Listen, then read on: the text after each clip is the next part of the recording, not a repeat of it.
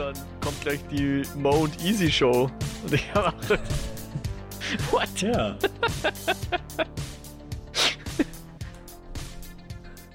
Das, äh, das ist schon mal äh, ein guter Hinweis. Mhm, Genau. mhm, mhm. Aber äh, während des Films kommt der, äh, fällt der Satz My name is Mo and I have titties. Ich hätte diesen so gern als Soundboard gehabt. Ah, zu schade, ja. Zu schade. Money on the table. Money on the table. Ja. Ja, ja. Ich, glaube, ich bräuchte so, Ähm. einen, so einen Button, ähm, geflügeltes Wort bei uns im Haushalt ist. Und die Bauern jauchzen, kennst du das? Die Bauern jauchzen. Ja. Nein. Das ist von, äh, wie hieß die, äh, Hör mal, wer da hämmert. Wo der, wo der Tim irgendwie, er sollte eigentlich mit der Jill ins Ballett gehen oder so, ich weiß es nicht. Und Ja. ja, natürlich schläft er dann ein oder ich weiß es nicht mehr genau. Oder er war nicht im Ballett oder whatever. Zum Schluss äh, macht er dann halt so, schneidet er irgendwie ein, ein Hot Rod Rennen zusammen mit Ballett und, und immer wenn dann irgendwas Schönes kommt, dann sagt er, und die Bauern jauchzen. Ne? Das ist irgendwie so. Hm. Sowas bräuchte ich auch als, als, als Jingle oder als Sample, ja. Müssen wir dem mal nachgehen, dem, dem Soundboard-Gedöns. Machen wir das mal, ja. Oder dem Studio-Link dann vielmehr. Ich, ich werde das mal, ich kann es ja eh testen. Ich habe eh zwei Geräte, ich werde da mal hin und her ein bisschen rumspielen. Warum der Scheiß nicht funktioniert und mal recherchieren, ob ich da irgendwas falsch eingestellt habe. Vielleicht kann man da irgendwie den Buff erhöhen oder whatever, ja. Okay. Das muss doch eigentlich klappen. Wir sind jetzt, ich sag mal so, wir haben vielleicht nicht das beste Internet, aber ich meine, es ist jetzt auch nicht Es sollte solide genug sein. Ja, also wir sind nicht die einzigen, die über WLAN und 500 Kilometer Entfernung aufnehmen oder sind es 800, keine Ahnung. Das sollte jetzt wirklich nicht das große Problem sein, aber anscheinend ist es das im Moment gewesen und ich werde noch mal, ich werde dem nochmal nachgehen. Okay. Okay, äh, Mo, weißt du, was ich jetzt tue? Ich begrüße einmal alle, die zuhören. Die sich Hallo, für Studio-Link liebe interessieren. Zuhörer. Richtig, genau. Und die auch sind Bauern. Einen, einen wunderschönen guten Tag. Herzlich willkommen zur neuesten Episode des Lichtspielcast im Jahr 2023. Mein unglaublich guter Name ist immer noch Dennis und begrüßen darf ich heute den Mo. Ja, ich, ich wiederhole jetzt nicht, was du mir gerade gesagt hast. Aber ich hätte schon gedacht, dass du dich als easy vorstellst, wenn wir, wenn wir schon den, den Film heute besprechen. Ja? Ich bin nicht so easy. Du bist nicht so easy. Du bist nicht so Jonah Ich bin Hill. nicht So easy.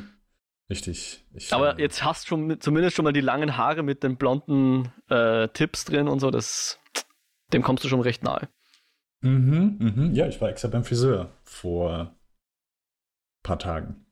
Ich, ich weiß auch gar nicht, ob man das, also äh, Zuhörer sehen es natürlich nicht, aber ich habe wirklich, äh, okay, ist gerade vom Licht her, warte, ich mache mal kurz die Taschenlampe an, Ja. damit der Mo das besser sehen kann. Bei mir ist ja Äh, das. eine, ja. eine neue Frisur. Guck, Oh, nice, geht, ja, schön. Es geht, geht hier rüber. Ja. Es geht noch nicht, ich muss noch ein bisschen länger wachsen lassen, damit es hier weiter rüber geht. Okay, okay. Du willst so einen vollen Scheitel haben, ja? Ja, meine Frisur Äh, ist ja gerade. einfach ein bisschen. Okay, Ja. na sag ruhig. Was willst du ein bisschen? Du siehst gerade aus wie äh, DiCaprio in der Szene nach The Revenant mit dem Bär. ja, also die Haare stehen so ab und hinter mir ganz heller Hintergrund, wo man so jede Strähne einzeln so richtig sieht. Ah, schön, ja. Ja, oder wie. Äh, wie Das ist mein Williams verrückter Professor-Look. Ja, wollte gerade sagen, wie Robin Williams auf dem Flubber-Plakat. das gefällt mir, ja, genau. Äh, alrighty, also äh, wer es äh, anhand des Podcast-Namens oder des Folgenamens noch nicht erkannt hat, wir besprechen heute den Film You People. You People. Genau. You People. You People. Äh, neuer Netflix-Film, jawohl, äh, muss mal wieder sein, gell? Wir haben im Februar noch keinen Netflix-Film besprochen, kann ja auch nicht sein. Ähm, ansonsten, natürlich gibt es wie immer vorher, was wir geschaut und gespielt haben. Und bevor wir dahin kommen, dürft ihr uns gerne E-Mails zukommen lassen unter lichtspielcast.kinofilm.com. Ansonsten findet ihr unsere Folge und Shownotes und alles weitere und könnt uns Blogposts hinterlassen auf kinofilme.com slash podcast slash Lichtspielcast oder slash Eskapoden, das ist Most 2 Podcast. Ansonsten findet ihr uns natürlich bei Spotify, iTunes und überall, wo es Podcasts gibt. Alrighty. Dann, Mo, wo hast du, wir haben jetzt schon, äh, glaube ich, wirklich länger nicht mehr, weil wir Mhm. jetzt äh, letzte Episode über unsere Most Wanted Filme, Serien und auch ein, zwei Spiele gesprochen haben. Gerne da einmal reinhören, ist auch eine sehr schöne Folge, so einfach der Ausblick fürs Jahr einmal, was, was kommt überhaupt so alles auf uns zu. Also wer da Bock hat, die Folge nicht gehört hat, bitte einmal reinhören. Ähm, ja, aber ansonsten haben wir einen Monat nicht mehr über das gesprochen, was wir geschaut und gespielt haben. Ja. Was hat sich denn da bei dir so angesagt? ja, äh, ich gehe gleich drauf ein, aber ich möchte noch eins Mhm. korrigieren. Auch das Okay. ist schon einen Monat her, glaube ich. Ich Mhm. habe das letzte Mal über White Noise geredet und da, in meinem Versuch, den richtigen Paul Anderson zu erwähnen, habe ich natürlich genau den falschen erwähnt. Und der hat mich dann auch noch reingeritten. Weil ich wollte natürlich sagen, dass, äh, dass, ich, dass, dass sich manches von dem Noah Baumbach-Film anfühlt wie ein Paul Thomas Anderson-Film und habe natürlich den Mortal Kombat-Regisseur Paul W.S. Anderson erwähnt und das wollte ich nochmal klarstellen. Also White Noise hat wenig mit Mortal Kombat zu tun und mehr mit Paul Thomas Anderson. So, dass wir das hier. dachte, Ich, Ja. ich, ich kann mich, ich muss, glaube ich, in die Folge noch mal reinhören, aber ich dachte, das war eigentlich klar gewesen, dass das, ich glaube, ich hatte auch einen kleinen Gag dazu gemacht. Ja, ja, ja, ich eben. dachte, und ich habe es irgendwie so falsch aufgeschnappt, ja. Und, naja, Okay. ja. Äh, Ich dachte, du hast einfach den Gag genommen. Und, Ja, nein, äh, nein, ich habe den Gag nicht verstanden. Ich dachte, ja, ja, genau. gerannt. Äh. ja, peinlich. Ähm, aber mit dem Paul Anderson, ich hab's halt nicht so mit denen. Gibt zu viele. Und darüber hinaus, genau, du hast schon angesprochen, äh, ich hatte und habe sehr viel geschaut, aber tatsächlich das, das meiste schon wieder extrem lang her. Deswegen, ich entschuldige mich im Vorhinein, wenn meine Erinnerung an die vielen Sachen, die ich geschaut habe, vielleicht nicht mehr ganz so präsent sind. Und ich, ich möchte noch was sagen. Wow, heute, heute gibt es viele Präambeln zu, zu dem eigentlichen Zeug, was ich dann sage. Weißt du, wie gern ich den Podcast mit dir mache, Dennis? Ich sag dir Nein. das in, in, in Luftlinie, nicht mal zwei Meter, also sprich auf der anderen Seite der Wand, vor der ich gerade sitze. Also vor der Ja. Wand ist noch ein Computerbildschirm, aber dann ist die Wand. Und auf der anderen Seite ist ein Fernseher und unter dem Fernseher steht seit gestern meine Oh. Xbox Series S, wo ich auch gestern schon Hogwarts Legacy installieren konnte, weil ich das Mhm. gepreordert hatte. Wenn auch nur ein paar Stunden, aber es hat ausgereicht, dass man das bereits jetzt spielen kann, obwohl es erst am 10. erscheint. Heute haben wir, also jetzt der 8., wo wir das 8.. aufnehmen. Und statt das Spiel zu spielen, das ich jetzt gekauft habe, für das ich mir eine Konsole gekauft habe, stimmt nicht so ganz, aber ja, sagen wir mal, mache ich hier diesen Podcast mit dir. Ich könnte auch ein Okay. Spiel spielen, stattdessen mache ich diesen Podcast hier. Ich hoffe, du weißt das zu schätzen. Du könntest mit einem anderen bezaubernden Burschen die Zeit verbringen. genau. Oder mit einem, äh, ja, wie auch immer, wurscht. Äh, Okay, aber äh, äh, seitdem ich äh, die PlayStation 5 äh, besitze, tust du das, ja? Hasht Ha- Hashtag Humblebrag, ähm, habe ich, mir- hab ich mich, äh, äh, ernsthaft, habe ich mich nicht mehr damit auseinandergesetzt, wie die Verfügbarkeit von diesen äh, Konsolen ist. Hm. Aber ich weiß zumindest, keine Ahnung, PlayStation ist immer noch stellenweise schwierig. Ich glaube tatsächlich, ja. aber, Und, und wenn auch teuer. Also es gibt ja von beiden Konsolen so zwei unterschiedliche Varianten. Entschuldigung. Ja. Gesundheit. Verzeihung, ja, das kam aus dem Nichts. Da kam ein Zwerg raus. Mehrere. Alle sieben. Äh, es gibt ja von beiden Konsolen jeweils äh, eine Variante mit Laufwerk und eine ohne und die Xbox Series S, Ja. die allerdings auch ein bisschen schwachbrüstiger ist als die Series X, rein von der, von der Grafikleistung, die kostet halt, ich glaube, ein Hunderter weniger als die PlayStation 5 oder so. Mhm. Und ich habe sowieso kein 4K-Fernseher, also was brauche ich die Leistung? Äh, mir reicht ja die, das HD-Zeugs. Und ja, ich bin ja mittlerweile auch, wie du vielleicht weißt, Game Pass-Fan. doch dann aber auch diese Konsole für die Zukunft, Mo. Irgendwann steht ein 4K-Fernseher da. Ja, mag sein, ja. Die Zukunft, Mr. Gittes, die Zukunft. Äh, ich ich denke da immer an Spongebob. Die Zukunft. Und dann muss man sich krümmen, wie der Thaddeus oder so. Naja. Äh, auf was wolltest du eigentlich raus? Wie die Verfügbarkeit ist. Die Xbox kriegt man ganz problemlos. Also da, Okay. da, die stapeln Genau. sich im, im hiesigen Elektrofachwaren. Äh, Fach, Mhm, Fachgeschäfte. Bei der Playstation weiß ich es auch nicht. Ich habe mich für die Xbox entschieden. Okay, ja, ja äh, dann. Aber du hast zumindest schon mal etwas. Ich, ich habe meinen Charakter angelegt, ich habe so weit gespielt, dass das erste, die erste Cutscene vorbei war und dann muss man sich einmal mit dem linken Stick umdrehen und mit dem rechten Stick umschauen oder irgendwie so und das war's. Mehr habe ich noch nicht gespielt. Ähm, Hast du dich umgedreht und gesagt, okay, das reicht für den ersten Eindruck, genau. ich mache aus. ja, genau. Was für ein Scheiß.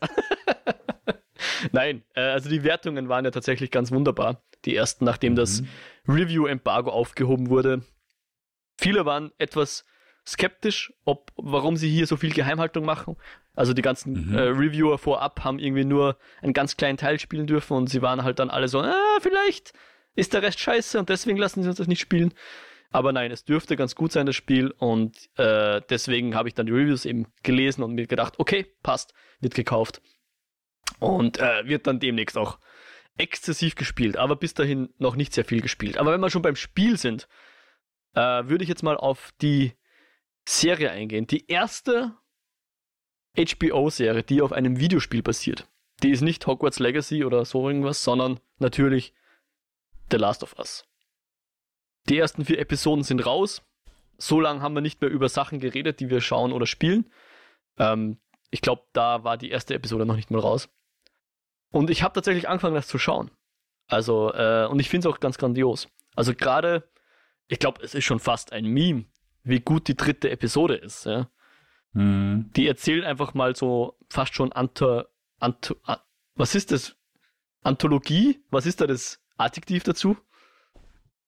Anthologilistisch? Äh, ich, geht das überhaupt als, äh, als Verb? Ich weiß nicht. Alleinstehende Geschichte wird erzählt, also fast alleinstehende Geschichte, eingebettet in diese Welt. Wunderbar. Ganz, ganz grandios. Und auch der Rest der Serie ist, ist sehr schön. Also gefällt mir sehr gut. Die vierte mhm. war jetzt so ein bisschen die schwächste, weil sie einfach auch die bisschen klassischste war. Ja, da geht es halt wirklich um einfach nur die Story mehr oder weniger. Äh, und die ersten drei Episoden hatten halt immer so ein bisschen ein Intro, was uns was über die Welt erzählt. Und dann eben die dritte Episode kam dann auch mit dieser wunderbaren Geschichte daher. Die vierte mhm. war immer noch gut, aber halt ein bisschen klassischer. Und ja, die, die Serie hat uns tatsächlich so gut gefallen, dass der Jo und ich gesagt haben, äh, okay, wir machen wieder ein, eine wöchentliche Show dazu und machen da jetzt äh, unseren, unseren Recap-Podcast dazu. Äh, findet ah, man schön. auf Eskapoden, wenn es interessiert. Du hast schon erwähnt.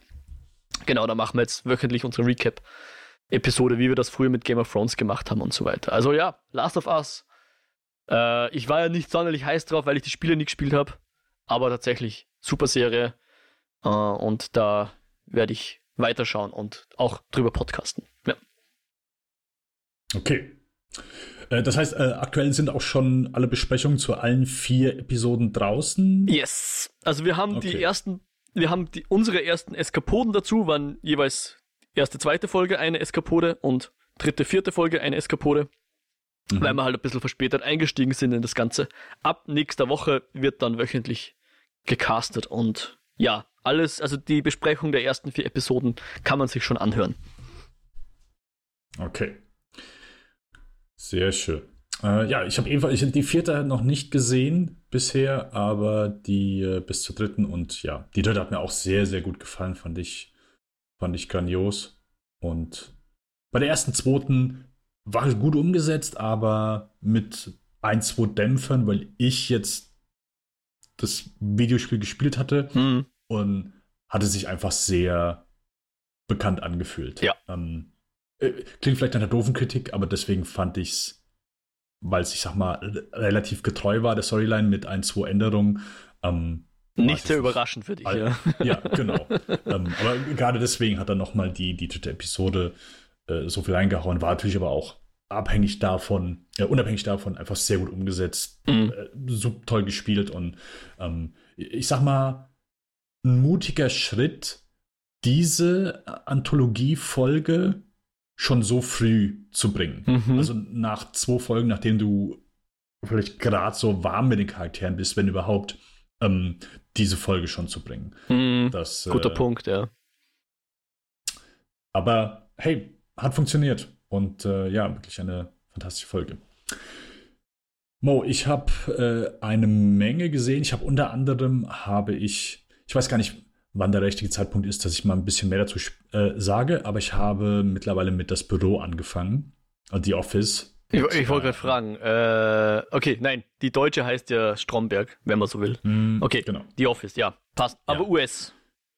Äh, US, yes. Ja. Genau, ja. Britisches äh, habe ich auch nie gesehen. Ich habe Extras gesehen von äh, Ricky Gervais, aber Mhm. ja, genau. Die britische nicht. Und hier, genau, die US-Version von The Office. Eine der größten Sitcoms, Comedy-Serien der letzten Jahre, wo ich wirklich vielleicht ein paar Ausschnitte gesehen habe, aber sonst einfach noch gar nichts. Und das muss ich sagen, ist aktuell schon sehr, gerade an, an manchen Abenden, wenn ich sage, hier, ich will einfach nur ein, zwei Folgen gucken, um runterzukommen, da einfach eine Sitcom mal wieder zu haben, wo du wirklich auch einfach sehr viel Material hast, Hm. ist schon sehr wohltuend. Finde ich stellenweise auch wirklich sehr witzig. Ich brauchte ein bisschen, am Anfang ist es waren mehr so ein paar Schmunzler, muss ich sagen, Mhm. aber so nach und nach finde ich schon, dass ich so, ja, mehr ins, ins Lachen reinkomme und die auch wirklich witzig finde. Mhm. Ähm, ja, also sehr schön. Das Büro, ich werde irgendwann mal ein bisschen mehr dazu sagen, aber aktuell gefällt mir die ganz gut. Wo ich gerne ein bisschen mehr erzählen möchte, oder zumindest erwähnen möchte, was ich auch gesehen habe, ist eine Serie, wo ich dir eigentlich versprochen hatte, die letztes Jahr komplett zu sehen, oder zumindest bevor das Jahr zu Ende geht. Das Mhm. habe ich nicht getan. Ich habe sie erst in diesem Jahr einmal fertig geschaut. Die Rede ist von äh, Rings of Power, die Herr der Ringe-Serie von Amazon. Mhm. Ähm, ja, so überbordend. ich sag's mal so. Der, der allgemeine Bass war jetzt nicht unbedingt positiv bei dieser Serie. ja, stimmt, ja. Das hat jetzt vielleicht in dem Moment geholfen, dass ich sie jetzt nicht ganz, ganz langweilig äh, empfunden habe. Ich habe aber auch einen begleitenden Podcast dazu gehört. Der hat noch mal ein bisschen geholfen, aber also ich bin nicht heiß auf die zweite Staffel. Es, ich fand es sehr träge. Ich fand es nicht spannend. Ähm, ich muss gestehen, dass äh, da war wenig Dringlichkeit irgendwie dahinter, dass ich sage, okay, gut, was ist jetzt eigentlich die, die konkrete Geschichte, die sie erzählen wollen? Also gerade vom Storytelling her, worauf sie jeweils hinaus wollten, fand ich sehr schwach. Mhm. Ähm, vielleicht war ich auch einfach nicht aufmerksam genug, aber ich habe so bei jeder Storyline gedacht, okay, gut, wo soll es jetzt hingehen? So, die haben, ich fand es schwierig, bei jeder Storyline irgendwie so ein bisschen die Dringlichkeit nachzuvollziehen. Außer vielleicht dann so bei, bei Galadriel, so die, das wird ja am Anfang schon so ein bisschen deutlich, hier, Sauron ist irgendwo, der, der baut seinen, irgendwo äh, wird er halt mächtiger, wir müssen da was tun. Aber kam für mich leider so in keinster Art und Weise Hm. über. Galadriel selbst fand ich auch äh, einen sehr unsympathischen Charakter. Ähm, ist mit, also sie ist sehr forsch, wenn ich mal so sagen darf. Mhm. Ähm, ja, und soll wahrscheinlich auch so rüberkommen, aber keine Ahnung, mir hat's, mir hat's nicht, äh, nicht sehr zugesagt. Es gibt ein paar Highlights, ein paar schöne Momente, äh, auch ein, zwei ähm, Überraschungen. Ähm, aber das ist wieder so das berühmte Beispiel mit äh, äh, hier, Hitchcock, mit ähm, keine Ahnung, sitzt ein Pärchen oder sitzen ein paar Leute im Restaurant äh, sich gegenüber und äh, man verfolgt die Diskussion und plötzlich explodiert das Café. Mhm. Äh, neue Szene, wieder sitzen die im Café, sind am Sprechen und dann fährt die Kamera runter, zeigt eine Bombe unterm Tisch und die Kamera fährt wieder hoch und dadurch wird das äh, banale Gespräch wesentlich spannender. Und ich finde, hier hat man sehr oft äh, gewählt, oh ja, wir äh, überraschen den Zuschauer einfach. Mhm. Gerade mit diesen, ähm, man nennt sie ja hier nicht Hobbits, es sind Halblinge. Äh, Ja. Es fällt ja nie das Wort Hobbits. Nein, äh, ich habe es auf Englisch geschaut. Harfoot sind sie, glaube ich, auf. Ja, ja, äh, Oder war das die. Familie? Aber ja, Ja, auf jeden Aber Fall. man weiß, was Hobbits du sein meinst, Müssen, ja. aber nie Hobbits Ja. genannt werden. die genau. Nicht-Hobbits, ja. Gerade da. da ist Proto-Hobbits, irgendwann- Genau, da kommt irgendwann auch eine äh, Überraschung. Aber auch da, da äh, jedes Mal, wenn, die, wenn wir die Storyline verfolgt haben, fand ich, hat mir komplett die Dringlichkeit gefehlt. Okay, warum begleiten wir die? Wo? warum? Also, ich habe Schwierigkeiten gehabt, einen Grund zu finden, weiterzuschauen. Okay. Mhm. Und das, ja, ist sehr schade. Denn es gibt ein, zwei wirklich nette Ideen und gerade in Verbindung mit, also ich habe hier von dem äh, Dave Chen diesen Podcast, äh, Rings of Power, den der gemacht hat. Ähm, den, nee, der Podcast heißt nicht Rings of Power. Der bespricht die Serie Rings of Power, aber. Decoding Äh, TV wahrscheinlich, ja. ja. Decoding TV, ja, genau. Und ja, die haben manchmal so ein, zwei Sachen diskutiert. Ja, okay, das hier ist so die, die Hintergrundgeschichte oder da, da soll es so ein bisschen hingehen. Und ich denke, oh ja, das hört sich geil an. Aber Mhm. nichts davon ist irgendwie Mhm. Aufgegriffen worden, ja. rübergekommen. Okay. Weil, wenn du jetzt im Grunde, ich bin nicht unbedingt so sehr an dieser Welt interessiert, dass ich automatisch jede Geschichte interessant finde, aber einfach zu sagen, hey, im Grunde soll es ja darum gehen, hier, es spielt wie viele Jahrhunderte vorher und wir haben Sauron, der ja noch nicht bekannt ist, aber irgendwie heimlich sein, sein Heer aufbaut. Also da kann ich mir schon, wenn du mir das so einigermaßen pitzt, kann ich mir schon vorstellen, dass da eine geile Geschichte erzählt werden kann. Diese Serie hat diese geile Geschichte nicht ansatzweise erzählt. Und ja, das ist ja äh, sehr schade. Äh, viel Geld hat diese Serie gekostet, viel Geld rausgepulvert, aber äh, sieht man auch in manchen Momenten. In manchen Momenten sieht man es wieder weniger. Aber ich war Verstehe schon, Äh, ja. gemäß meiner Erwartungen nicht enttäuscht, sondern habe also Luft nach oben für Staffel 2. So viel Ja. dazu.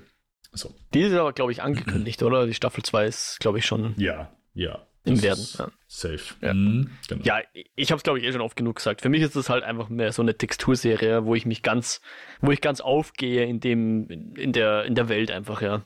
Wahrscheinlich hast du voll recht mit, deinen, mit deiner Kritik am, am Storytelling und, und weiß nicht was. Vielleicht ist da auch ein bisschen meine. Also ich bin jetzt kein Herr der Ringe-Kenner oder Scholast oder so. Ich kenne ein bisschen die Geschichte vom Sauron, weil der ja auch als na, ich weiß gar nicht, vielleicht ist das jetzt auch Spoiler, vielleicht kommt das noch in der zweiten Season. Ich wusste halt ein bisschen was und habe dann schon immer so versucht, ist, ist das jetzt das und das aus der und der Geschichte? Hm, keine Ahnung. Das Oberflächliche, was ich halt kannte. Das hat es dann schon vielleicht auch spannender gemacht und ich vermute mal auch, äh, diese, dieser Begleitpodcast wird das wahrscheinlich ein bisschen erwähnt haben, möglicherweise oder auch nicht. Ähm, aber ja, für mich war einfach das Aufgehen in dieser ultra eskapistischen anderen Welt, das war halt das, was es für mich toll gemacht hat, was es im Moment sehr wenig gibt. Ja. Mhm. Oder zumindest nicht in der Güte gibt. Ja. Aber Okay. ja. Danke, dass du es noch fertig geschaut hast, immerhin, ja. Wenn du schon ein Verbrechen brichst, dann, dann nur halb zumindest. Ja, also ich habe ja auch gehört, so, es gibt, ich glaube, Folge 5 oder 6 war es, die dann so wohl ein Highlight sein soll und dann äh, gesagt, okay, gut, hey, es sind dann nur noch danach, äh, ich glaube, ein oder maximal zwei Folgen. Acht Folgen sind es, glaube ich, insgesamt. Ah, ich weiß gar nicht mehr, wie viel es waren, ja. Sieben oder acht, ich meine. So in dem Dreh was, ja. Und Mhm. dann dachte ich, hey, dann äh, komm, die zwei Folgen noch und dann kann ich auch fertig gucken. Ja, äh, daher kann nur, kann nur besser werden bei Staffel 2. ja, hoffen wir es, ja.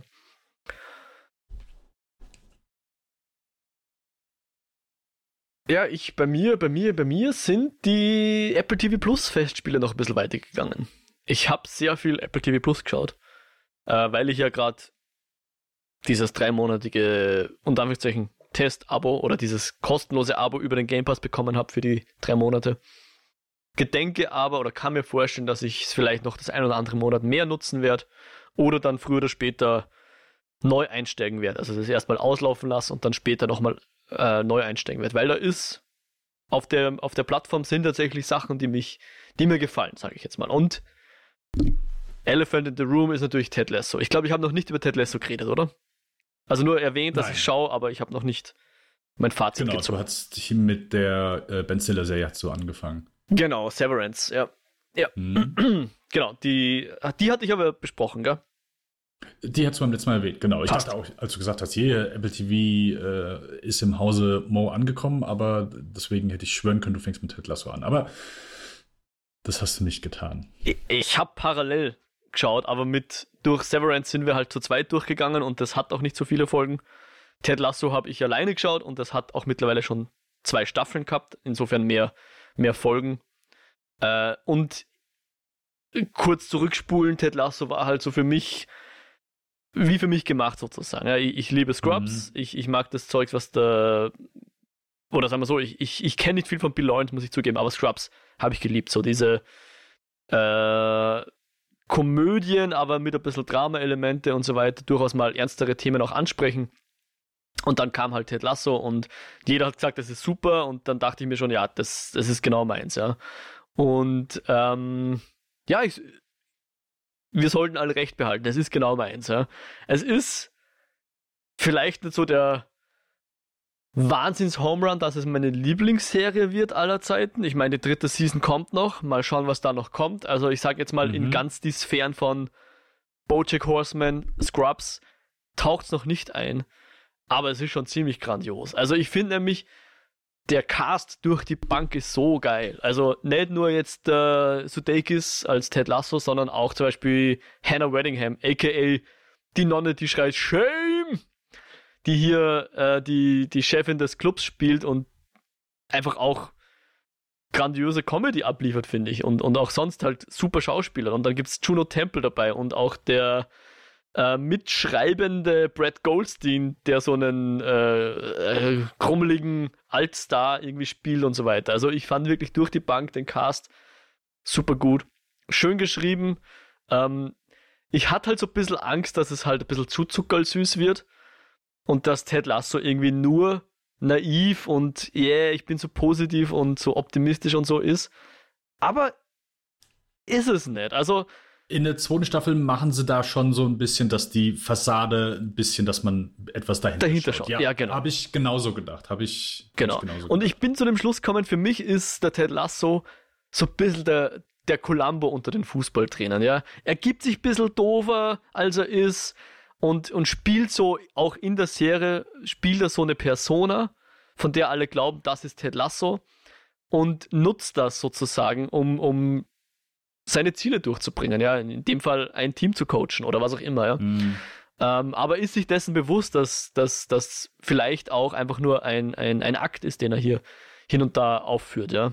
Also nicht, dass er die Leute anlügt und dass er grundsätzlich ein positiver Mensch ist, stimmt schon alles, aber er ist sich dessen auch ein bisschen bewusst. Ja. Es, es, es hat dann schon so ein bisschen eine Doppelbödigkeit, sage ich jetzt mal. Ja.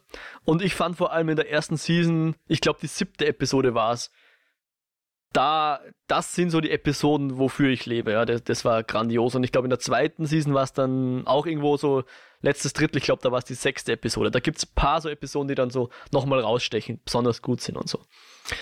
Ähm, aber einfach, wie gesagt, der ganze Cast super, man, man, man mag die Leute einfach sehr gern, die vorkommen äh, und wünscht ihnen sozusagen das Beste und den, den Antagonisten wünscht man das Schlimmste, dass, dass sie, dass sie äh, untergebuttert werden und so weiter. Und äh, wie du schon gesagt hast, bisschen, vor allem in der zweiten Season werden auch ernstere Themen angesprochen. Es geht um Mental Health äh, Themen und ähm, ja, sonst halt so auch ein bisschen so dieses Cool Runnings Feeling, dass der Underdog halt äh, man, man, man hilft halt zum Underdog. Ja. Ob er jetzt immer triumphiert, ist dann eine andere Frage, aber manchmal kann man ja auch schöne Geschichten erzählen, ohne dass man gewinnt. Ich meine, Cool Runnings, Spoiler für Cool Runnings, sie kommen ja, den letzten Lauf kommen sie ja nicht ins Ziel, sondern sie tragen den Schlitten ins Ziel und das ist auch eine Form von Triumph. Ja. Sie müssen nicht die Goldmedaille machen, sondern sie sind da und sie tragen den Schlitten ins Ziel und das Publikum feuert sie an und das ist der Triumph. Ja. Und mhm sowas mag ich halt, solche Geschichten, ja. Ähm, ja, also Ted Lasso. Schade, dass ich nur zwei Seasons schauen konnte. Ich freue mich auf die dritte Season. Ich glaube, ich habe es in der Most Wanted erwähnt. Ich, ich hoffe, dass die dritte Season jetzt dieses Jahr kommt. Ähm, und ja, werde dann dabei sein. Und, freue mich und hoffe, dass das ein gutes Ende bilden wird, weil die dritte Season soll wohl die letzte werden.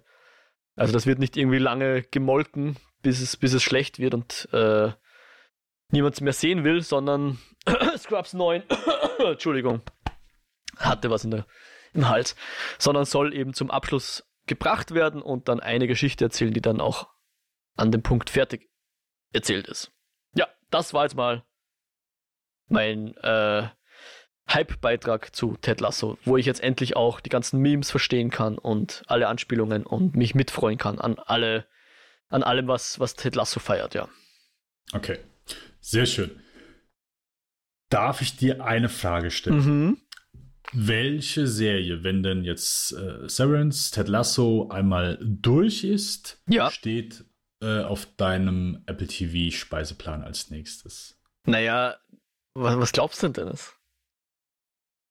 Naja, ich hoffe, es kann ja eigentlich nur eine richtige Antwort geben, äh, und das ist äh, For All Mankind. Ach so? Soll ich gleich drüber reden oder möchtest du zwischendurch noch anbringen, was du so geschaut hast? Oh, okay. äh, da, ja, dann mache ich mal kurz weiter. Ähm, dab, dab, dab, dab. Was habe ich geguckt? Megan. Oh, äh, du meinst bin, äh, Mac 3. McThregan, genau. der, der, der, neue Burger bei McDonald's. McThreen. Ich hätte gern McThregan. Yes. Äh, Megan aktuell im Kino zu sehen, der neue Film von äh, Jared Johnstone. Der hat diesen Housebound gemacht. Ähm, der war ganz cool, so eine Horrorkomödie von, pff, ich dachte erst, ja, ist gar nicht so lange her, aber ist aus 2014, also mittlerweile äh, neun Jahre her. Mm, ja. mm, den fand ich ganz cool. Ja, äh, und jetzt äh, geht es einmal, äh, Megan geht es um Alison Williams, die arbeitet bei einer großen Firma, die Kinderspielzeuge herstellt und sie äh, arbeitet an einem Prototypen und baut Megan, eine Puppe, äh, also die aber ja äh, eine sehr intelligente KI hat, äh, mit Kindern reden kann, also äh, Konversationen führen kann, äh, kann kannst du bestimmte Sachen einprogrammieren, die kann dazulernen und ja, ähm, wie das für solche Genres üblich ist, äh, geht sowas natürlich nicht unbedingt gut und äh, natürlich bleibt es nicht dabei, dass äh, Megan für äh, die äh, Patenkind, äh, genau, also das Patenkind von Alison Williams, die, die lebt. Okay, ich bin gerade komplett raus. Okay, das wäre ein Moment, wo wir mal cutten müssten. und ich fange nochmal von vorne an. Tun wir aber nicht, weil ich bin zu faul, um das zu editieren. Sorry, Dennis. Oh, okay. okay, also, Alice Williams ist Patentante von, ähm, oh, wie heißt das? Wenn, Einem Kind? Fuck. Ja, ja, ja, ja, ja, ja. Ähm, Nichte. Fuck, ey. Das Wort Nichte. Ah, ich kann einfach so okay. lang für das Wort Nichte brauchen. Ja, also, äh, die Nichte von ihr, sie verliert ihre Eltern zu Beginn des Films und deswegen äh, bleibt sie einmal, äh, wird sie einmal mit ihrer Tante zusammen wohnen. Genau. Und Les Williams hat eben diesen, äh, diese Megan äh, einmal entwickelt, beziehungsweise einen Prototyp und sagt, hier, äh, wir testen das jetzt mal. Und genau, äh, getestet wird sie, indem sie mit ihrer, die neue Spielkameradin und äh, beste Freundin von ihrer Nichte wird. Ja, äh, ist eine Horrorkomödie, die sehr unterhaltsam daherkommt. War ein amüsanter Kinobesuch, muss ich sagen. Es bleibt so ein bisschen aber auf der Strecke. Hier in Deutschland ist er ab 16, in den USA hat er allerdings PT-13-Rating bekommen. Und ich finde, das merkt man dem Film so ein bisschen an. Ähm, es gibt so ein paar Momente. Oh, ganz kurz. Wo, ja. Ist das Rating bei uns niedriger, weil wir mehr zulassen oder weil es ein Edit, also weil es, weil es runtergekürzt wurde? Du meinst, weil bei uns ist höher. Äh, Höhe, andersrum, das ja. Rating. Ja. Ähm, nein, nein, ist nichts gekürzt. Nein. Okay, okay, okay. Ja, äh, äh das ist so eine Sache. Der Film in manchen Szenen ähm, fährt er so ein bisschen mit angezogener Handbremse, wo er, glaube ich, etwas mehr aus seiner Prämisse machen könnte. Mhm. Und das wird dem Film auch gut tun. Und das ist leider etwas schade. Und ansonsten ist der wirklich Spaß. Ich weiß haargenau so, was für ein, was für ein Genre der spielt. Ähm, daher, der macht mit großem Publikum macht der Spaß, hat ein, zwei sehr coole Szenen, wo du einfach sehen kannst, was, was aus, was Megan kann. ähm, wird, äh, gibt es eine Sequenz im Wald, die ist sehr cool, wenn plötzlich auch so ihre Bewegungen äh, anders werden, nur einfach, also äh, in dem Moment sie ändert so komplett, wie sie sich bewegen kann. Äh, finde ich sehr unheimlich. Oder äh, funktioniert in der Szene einfach sehr gut. Äh, oder auch später, wenn sie, keine Ahnung, etwas, ja, Ähm, gibt wohl so einen Tanz auf TikTok, äh, der, womit der Film wohl ordentlich beworben wird. Und die Sequenz ist auch ganz cool. Aber ansonsten bleibt, glaube ich, so ein bisschen was auf der Strecke. Nichtsdestotrotz ist es ein sehr unterhaltsames Ding und äh, macht definitiv Spaß im Kino. Hat eine ordentliche Laufzeit, geht knapp über anderthalb Stunden. Ähm, ja, und deswegen ist es so das Finale, so die letzten 15 Minuten. Gerade da hatte ich mir einfach wirklich ein bisschen mehr erhofft. Das ist dann schon so sehr genregenerisch. Also kannst du dir dann so recht früh denken, wo das Finale darauf hinauslaufen wird oder wie es ablaufen wird. Und es läuft leider dann auch wirklich so eins zu eins ab. Da hat der Film vorher eindeutig mehr Spaß. Und hier liegt, würde ich auch sagen, der Fokus auch so ein bisschen wirklich auf Horror-Komödie, gerade so mit, mit ein, zwei Charakteren. ähm, ja, also äh, spaßiger Abend, mehr aber auch nicht.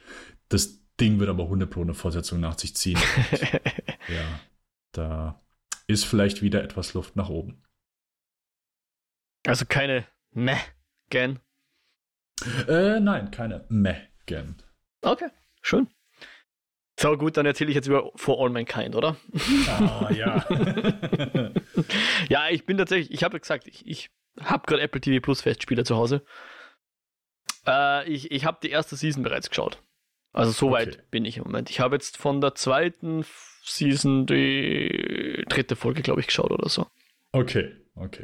Und ich also, glaube. Einfach nur ja, kurzer Disclaimer. Ja, äh, einfach nur ganz kurz. Ich fand die auch sehr gut. Ich habe die angefangen, dachte, okay, gucke ich. Mhm. Und die erste Staffel war auch so, hey, nee, war gut, hat mir sehr gut gefallen, aber ja, war jetzt nicht so irgendwie das Highlight. Das mein Highlight oder weswegen ich sehr on fire für diese Serie bin, ist die zweite Staffel gewesen und mit jeder zunehmenden Folge. Okay. Das einfach nur nochmal. Mhm. Ja. Und jetzt. Okay, dann, dann kann ich, glaube ich, in das schon mal so einstimmen, insoweit, dass ich bisher noch nicht sagen würde, so eine geile Serie unbedingt anschauen. Ich bin jetzt gerade da, dass ich sage, ja, war schön, ähm, aber da kann noch was kommen. Ja, ich hoffe, dass, dass, dass mir das ähnlich geht, dass ich jetzt mit Verlauf der kommenden Folgen äh, immer mehr reinkipp. Weil was halt also um es mal kurz anzusprechen, es ist halt eine Alternate Reality Serie, also sprich, es fängt an im Jahre 1969 oder wann, wann halt die Mondlandung war. Mhm. Aber in der Realität waren die Russen zuerst da. Was macht das mit den USA? Die wurden hier sozusagen vorgeführt, die müssen reagieren, bauen deswegen ihr, ihr Weltraumprogramm äh, noch Ärger aus, als sie das sowieso damals getan hatten und was heißt es dann für die darauffolgenden Jahre auch. Ja? Das ist so die Prämisse. Und ich dachte halt schon ein bisschen, dass es vielleicht auch mehr in Richtung Sci-Fi dann geht. Also, dass wir vielleicht auch ein bisschen, wie soll ich sagen, hm, und darf ich sagen, unrealistischere Sachen sehen, also Sachen, die damals halt so nicht passiert sind, aber es bleibt relativ nah an unsere Realität auch. Also ja, es nicht ganz, ich möchte nicht zu viel verraten, aber es erzählt dann eher eine, ein Drama als eine Sci-Fi-Geschichte, ja.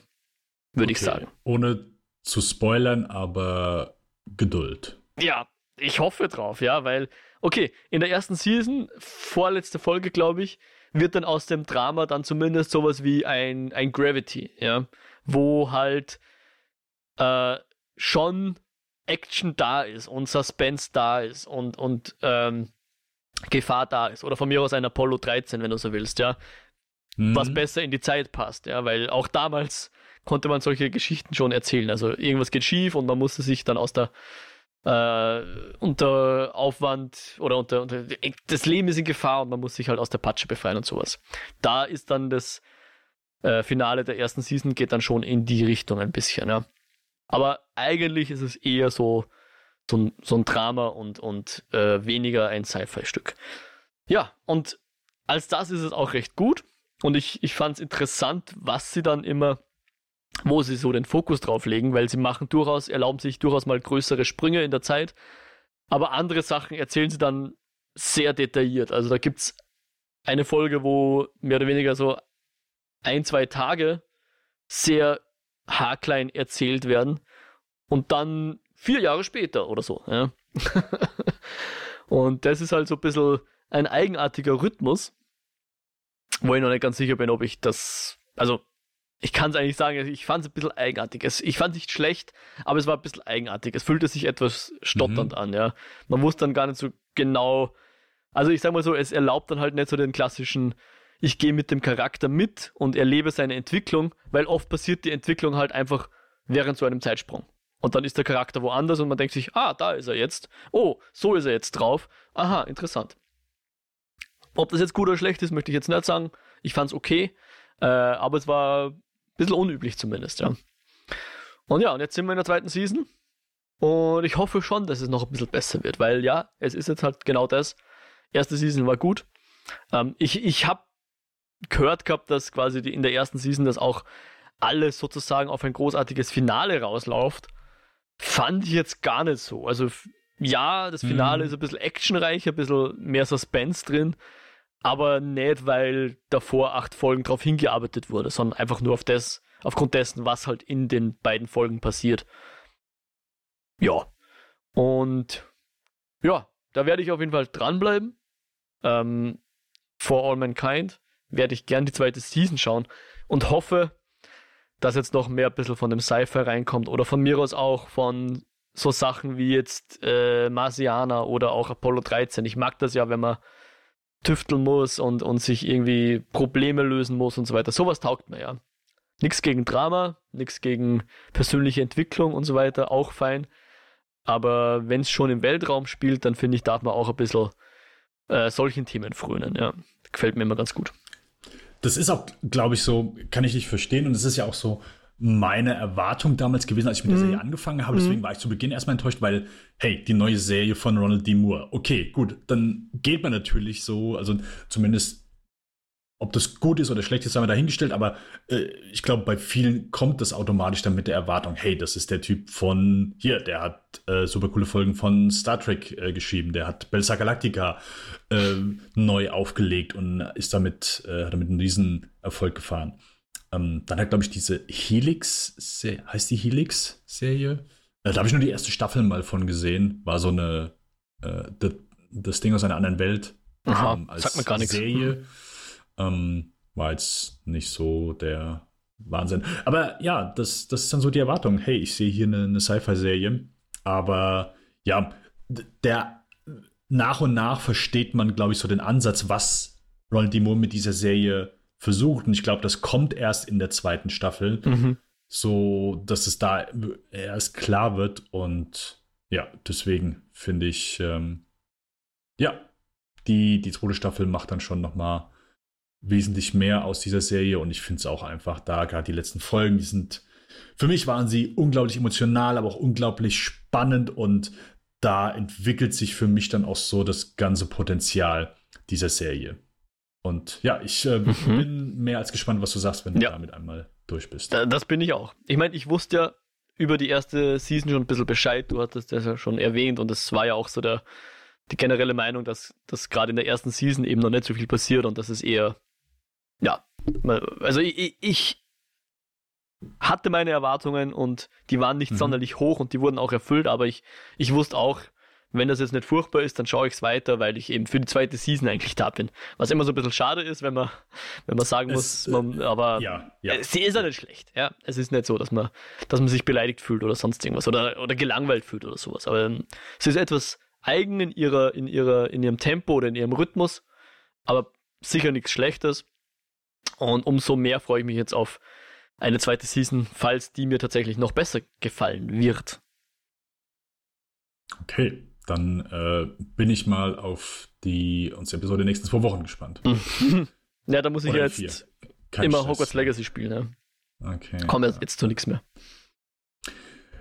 Ähm, dann, was habe ich noch geschaut? Ähm, ich habe zum anderen noch The Patient geschaut. Eine Serie, über die ich noch nie bisher niemanden habe reden hören. Na. Sagt ja auch nichts. Doch, sag mir was. Äh, mit mit m, Steve Carell, oder? Hast du hier die, ja, das genau. Kontrastprogramm zu The Office.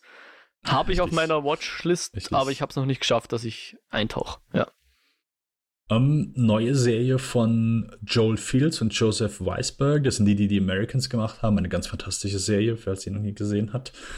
Äh, ist eine Miniserie, das heißt, äh, innerhalb dieser zehn Folgen ist die auch dann einmal abgeschlossen.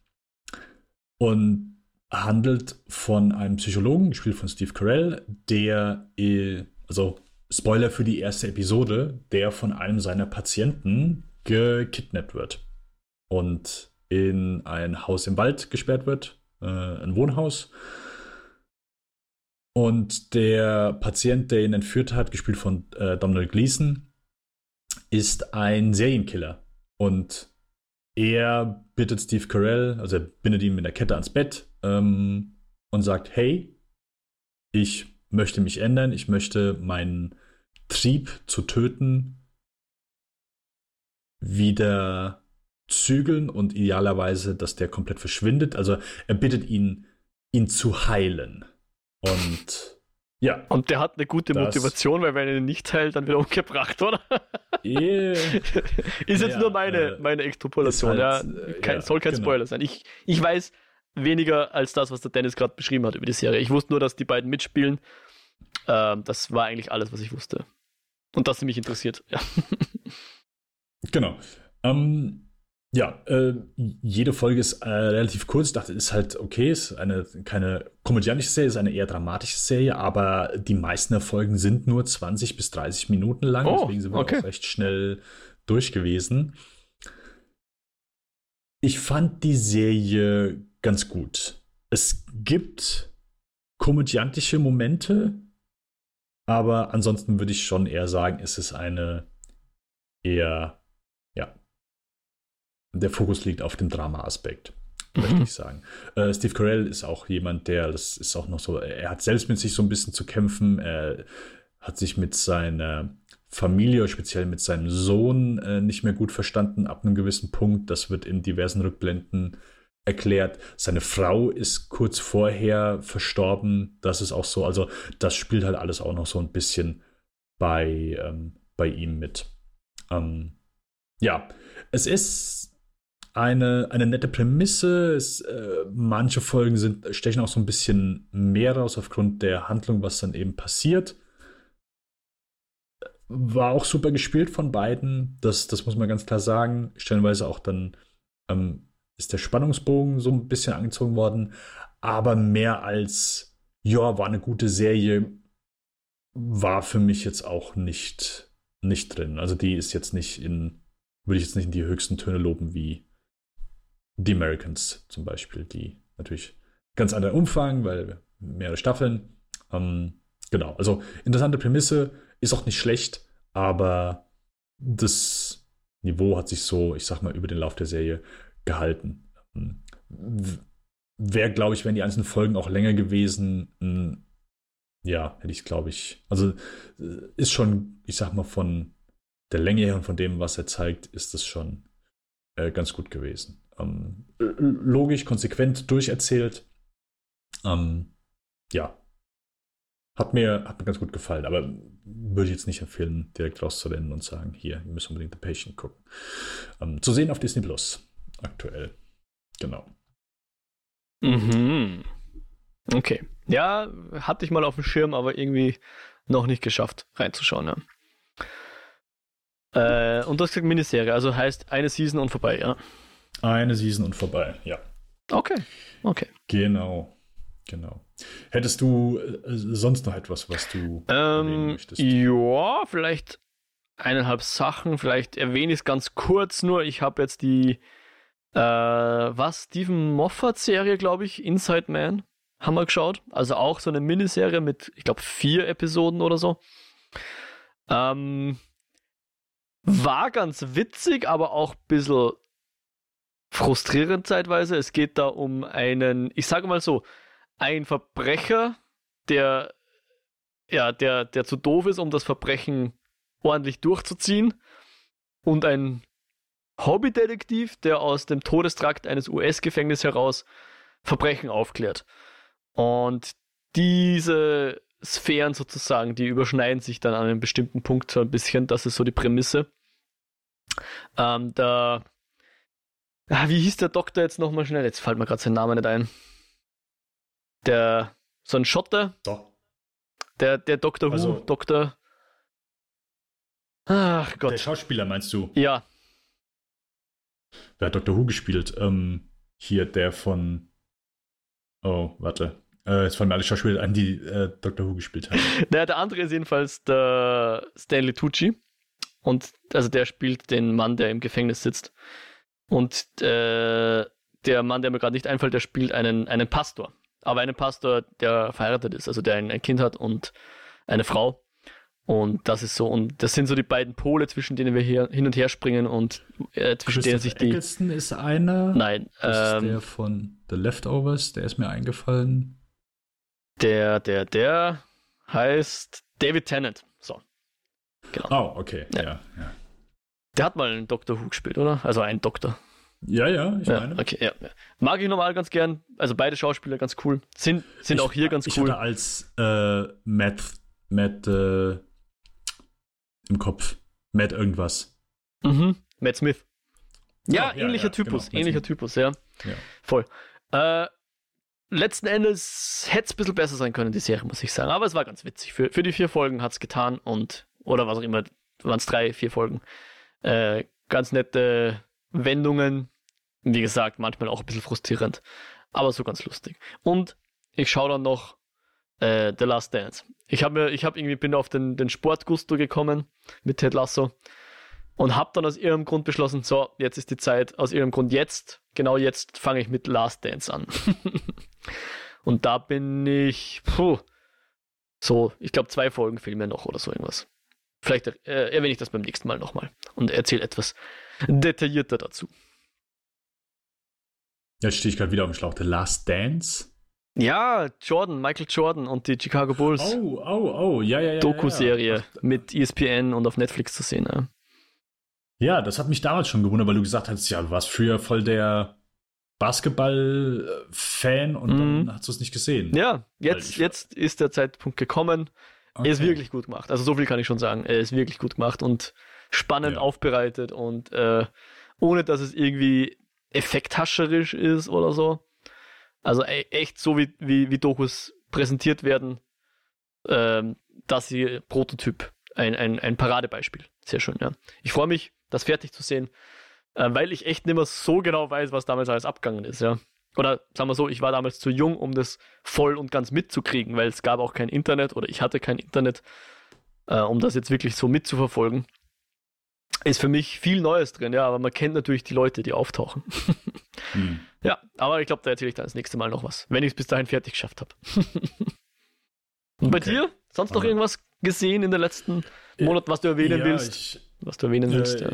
ich habe äh, einen, also äh, es waren ja die Oscar-Nominierungen, Mhm. äh, besonders, besonders wichtig, denn äh, wie konnte es anders sein? Es, wenn ein Zweiter Weltkrieg-Film oder ein Erster Weltkriegsfilm Ja, erster, ja.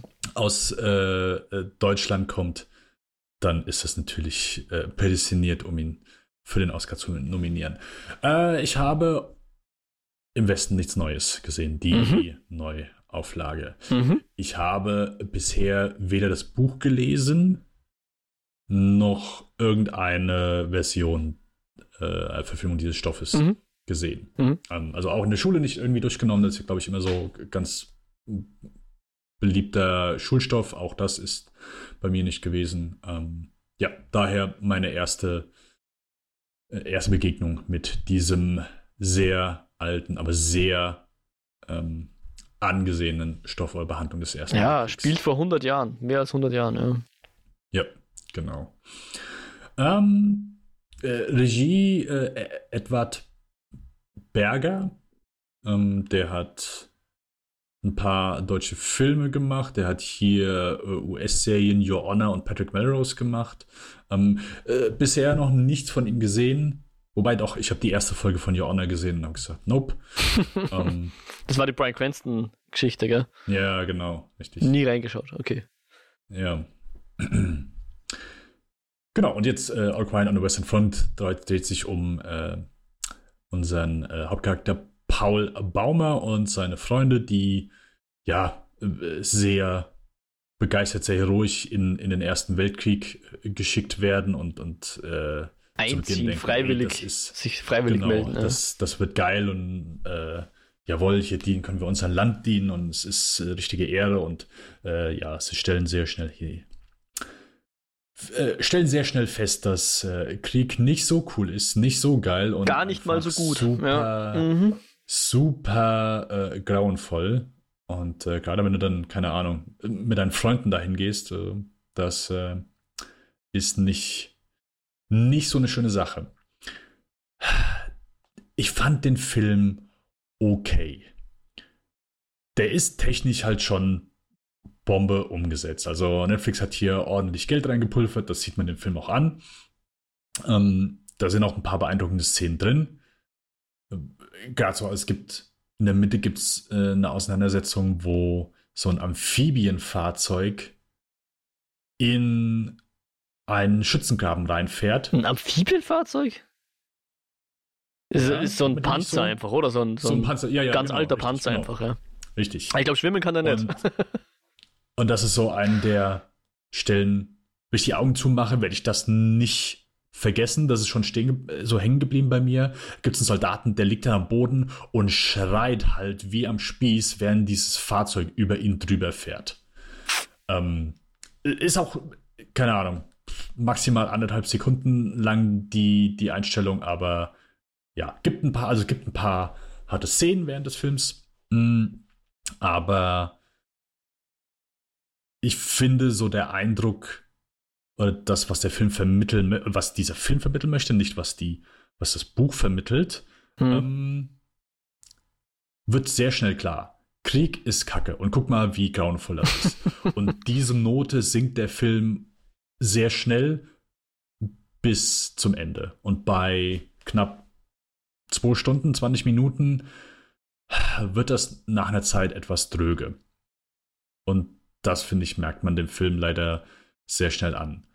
Ähm, meine Freundin, die hat das Buch damals äh, gelesen und es, wir haben direkt hinter uns gegriffen, weil sie hat es hinten im, äh, im Buchregal stehen gehabt und weil ich, das Einzige, was ich immer über diesen Film wusste, war irgendwie, also meine Mutter hat mir irgendwann mal das Ende erzählt und gesagt, ja, hm. deswegen ist das so äh, bekanntes Buch gewesen und äh, auch diesen, diesen letzten Satz, wo dann eben dieser Titel auch einmal fällt. Mhm. Und ja, das Ende hier ist, ist etwas anders. Wir haben es ja nochmal so ein bisschen äh, Buch nachgelesen, so die letzten Seiten.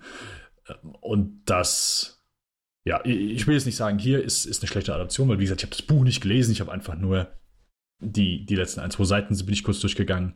Aber in all dem, oder es gibt in der Mitte gibt es so eine Sequenz, wo, wo unser Hauptcharakter damit konfrontiert wird, dass er hier einen Menschen umbringt, umbringen wird und äh, auch das ist zwar schon so ganz okay umgesetzt, aber ist einfach nicht so intensiv haften bei mir geblieben. Ähm, ja, deswegen, also bleibt für mich so ein bisschen auf der Strecke, ist visuell beeindruckend, aber nichts, was bei mir hängen bleibt ist aber äh, ein Tick, hat mir ein Tick besser gefallen als der andere letzte Erste Weltkriegsfilm. Äh, das ist 1917, den ich jetzt nochmal äh, im Rahmen meines zweiten Podcasts Spielfilmen geschaut habe. Und den, wo die Folge im nächsten Monat einmal rauskommt, wo wir äh, Spectre und 1917 einmal besprechen, die letzten zwei Filme von Sam Mendes. Ja, da, da kann ich schon hier ein bisschen mehr mit anfangen. Aber ja, ich glaube, wenn ich jetzt einmal das Buch lesen würde, ich glaube, viel, was das Buch so beeindruckend oder so erschütternd gemacht hat, ist vielleicht hier gar nicht, kommt vielleicht hier gar nicht so rum. Und wenn, ist es so, die einfach nur die gleiche Note hier, Krieg ist, Krieg ist schlimm. Ähm, deswegen, also äh, kann ich nicht unbedingt empfehlen, äh, ist solides Ding, äh, technisch auch sehr beeindruckend, aber ja, hm. Ja, auch nicht. Ja, gehe geh ich voll mit dir mit. Ich, ich weiß nicht mehr wann, aber ich glaube, ich habe über den Film kurz geredet, gell? Aber muss dann fast in unserer Jahresrückblickfolge gewesen sein oder sowas. Ich war, ich war jedenfalls auch nicht so wahnsinnig angetan, ja. Und habe die absoluten Lobeshymnen nicht ganz verstanden. Oder jetzt auch die Oscar-Nominierung, was man es auf dem anhängen will, habe ich auch nicht so ganz verstanden, ja. Aber ja, gerade ich im Gegensatz zu dir mag 1917. Ist mir lieber. Jupp, jupp, jupp, jupp. Okay, alright. Dann gehen wir einmal über in unser heutiges Review. Das ist You People. der neue Film von Kenya Barris, der, von dem ich noch nicht viel gesehen habe. Der hat hier äh, genau eine Menge Drehbücher geschrieben, also äh, das Hexen-Hexen-Drehbuch, äh, Prinz aus der Munda 2, der hat diese Blackish-Serie gemacht. Ähm, da wollte ich immer mal reinschauen, die sah eigentlich so ganz cool aus mit äh, Rashida Jones. Aber ja, äh, den Girlstrip hat der, äh, hat der gemacht, den fand ich super. Äh, der hat mir sehr gut gefallen. Äh, also auch nicht Regie geführt, sondern Drehbuch geschrieben. Ähm, genau. Bisher nur Episoden inszeniert und jetzt einmal Regiedebüt und äh, auch das Drehbuch geschrieben, zusammen mit Jonah Hill zu einer ja, romantischen Komödie. Davon gibt es ja auch nicht unbedingt äh, viele gute. Und wenn ja, dann habe ich die guten wahrscheinlich einfach nicht gesehen. Weist mich gerne auf die guten Titel drauf hin, aber ja, You People hat es einmal nicht auf die Leinwand geschafft, sondern ist eine Netflix-Produktion und handelt von Jonah Hill, der ein junges Mädel kennenlernt. Äh, das ist Lauren London, die äh, Amira spielt. Äh, und Jonah Hill ist weiß, Lauren London ist schwarz. Und du diese ja, dieses Aufeinandertreffen von äh, den beiden, beziehungsweise von den Familien dieser beiden Menschen, äh, die auch anderen Glaubens sind, natürlich äh, bietet natürlich erstklassige, eine erstklassige Grundlage für eine ja, äh, Komödie mit äh, Missverständnissen, mit äh, Aufeinandertreffen von verschiedenen Kulturen und jada, jada, jada. Mo, wie hat dir You People gefallen? Ja, zuerst einmal war ich irritiert, dass das eben, wie du es gerade beschrieben hast, eigentlich eine Beziehungsgeschichte zwischen äh, einem Mann und einer Frau ist und nicht ein äh, Beef Battle zwischen Jonah Hill und Eddie Murphy, wie mir das Filmplakat suggeriert hatte. Hm. Mhm. Also der, der, der Netflix, weiß nicht, wie man das nennen soll, das Poster, das Banner, ja. Aber soll es sein. Ähm, genau, du hast es eh schon an, äh, angesprochen, was dann so die, die wo, woraus der Film dann seine, seine Gags und seine, seine Konflikte zieht. Man kennt das halt schon so ein bisschen von, ich sage jetzt mal, einem Monsieur Claude und so weiter, was es da nicht alles gibt oder äh, derlei Komödien. Und ich würde meinen, er geht das tatsächlich ein bisschen differenzierter an. Er, er haut nicht so ganz auf die ganz platten Klischees hin und so weiter. Und ich finde, ich mag halt, also Drehbuch haben ja die beiden geschrieben, der Kenya Barris und der mhm. Jonah Hill. Man kann halt sich ungefähr vorstellen, wer was geschrieben hat. Und äh, so im Großen und Ganzen fand ich eigentlich viele der Dialoge sehr lustig und, und konnte auch tatsächlich sogar mit dem bisschen cringigen, also vor allem die Eltern von Jonah Hill sind natürlich dann oft der, die Pointe von, von Witzen, wenn es darum geht, wie sich halt gerade in dem Fall sind es weiße jüdische Leute gegenüber äh, den, den, den zukünftigen Schwiegereltern äh, der, der Freundin von Jonah Hill aufführen und solche Sachen. Das ist halt, ja. ich dachte, sowas würde mich eher aus dem, aus dem Wohnzimmer jagen, aber es, es ging, ja. Es, es, es hat ein Level gehalten, mit dem ich was anfangen konnte, ja. Und, und auch die, Fiktionalität des Ganzen hat mir da ein bisschen geholfen, dass ich tatsächlich ein bisschen meinen Spaß hatte, ja. Ähm, dann kommt natürlich, wir haben es vielleicht im, im Cold Open, hört man es noch, wie, gibt, hat der Jonah Hill in diesem Film einen Podcast, der die Mo and Easy Show ist. Also insofern habe ich mich mhm. total abgeholt gefühlt. Wobei ziemlich über Podcast hergezogen wird, muss man auch dazu sagen. Ob jetzt zu Recht oder nicht. Ja, ähm, man merkt halt auch, glaube ich, dass der Film schon von Leuten geschrieben ist, die einen gewissen Lebensstandard haben, die wahrscheinlich weniger Gefühl haben für Probleme, die vielleicht andere Leute in der Situation hätten. Ja. Äh, es, es, ist ein sehr, vor allem Jonah Hill natürlich, sehr privilegierte Position, aus der der Film heraus erzählt wird, ja, wenn man es mal so sagen will. Ja, ja. Und letzten Endes ich glaube, wie soll man das jetzt ausdrücken? Ja, also wenn man dem Film eine Message zuschreiben will, dann steht und fällt halt die Message mit den Teilen vom Drehbuch, denen ich, die ich jetzt dem Kenya Barris zuschreiben würde. Ja. wo es halt um die Beziehung von schwarzen Menschen in, in den USA mit weißen Menschen in den USA geht. Wer diese Sachen sich anhört, muss sich halt da sein eigenes, sein eigenen, ähm, seine eigene Meinung dazu bilden. Ja. Ich habe mir ein paar Letterbox-Reviews durchgelesen, ähm, die halt zum Teil überhaupt nicht mit dem einverstanden sind, wie er halt diese, diese Figuren zeichnet oder, oder die Beziehung dieser Figuren zeichnet. Ja. Muss auch halt jeder für sich wissen. Ja. In, in dem Fall sind natürlich, habe es eh schon gesagt, vor allem die äh, weißen Eltern sehr oft die Pointe oder aber auch der Jonah Hill natürlich. Ist aber auch so ein bisschen dann ein, ein, ein, ein Punkt im Film, der auch besprochen wird, dass der Jonah Hill der ist, der über den sich lustig gemacht wird und so weiter. Muss halt jeder für sich selbst entscheiden, findet er das lustig, findet er das gerechtfertigt oder kann er mit der Annahme, die Kenya Barris hier trifft, oder den Aussagen, die Kenya Barris hier durch seine, durch die handelnden Personen tätigt, ob man die unterschreiben kann oder nicht. Ich fand aber letzten Endes den Film tatsächlich durchaus unterhaltsam. Also war echt, ich würde sagen, ich würde ihn da jetzt ungefähr einordnen, wo man halt auch diese, diese französischen Komödien so einordnet, eben der Monsieur Claude und so weiter. Wenn auch mhm. durchaus ein bisschen weniger die klassischen Klischees behaftet. Ähm, aber ich, ich konnte mit manchen Dialogen was anfangen, fand, hab durchaus auch gelacht. Und irgendwie mag ich so vor allem den Jonah Hill, seine Person. Ich, ich kann mit der was anfangen, ja, so dieser, ich weiß nicht, der, der immer peinlich berührte Typ, der aber irgendwie doch ein gewisses Selbstvertrauen ausstrahlt. Äh, ich mag es irgendwie, ja. Sein, sein Style ist ein bisschen eigen, ähm, aber irgendwie mochte ich äh, auch die, wie, wie heißt die weibliche Schauspielerin, die Hauptfigur? Sorry, habe ich mir jetzt nicht gemerkt. Auch sie. Äh, ich glaube, Laurel London ist die Schauspielerin Amira. Nee.